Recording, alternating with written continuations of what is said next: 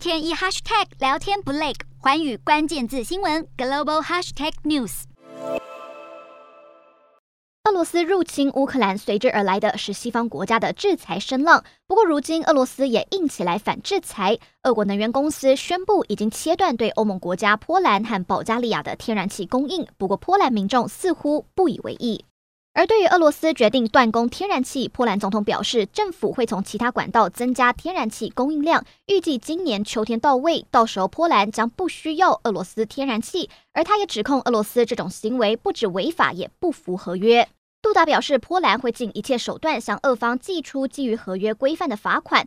杜达也坚称波兰不会就范，而同样被停供天然气的保加利亚显然也没在怕。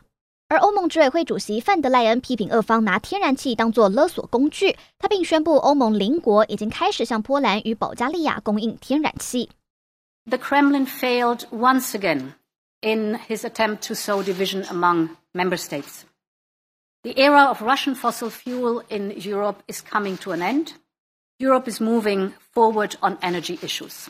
不过，面对欧洲各国批评俄方用天然气勒索欧盟国家，克里姆林宫反呛绝对没有勒索这件事。不过，波兰和保加利亚已经强硬回应，绝不用卢布付款。两国元首持续呼吁盟国伙伴也不要用卢布付款，坚持要让俄罗斯为入侵乌克兰负起责任。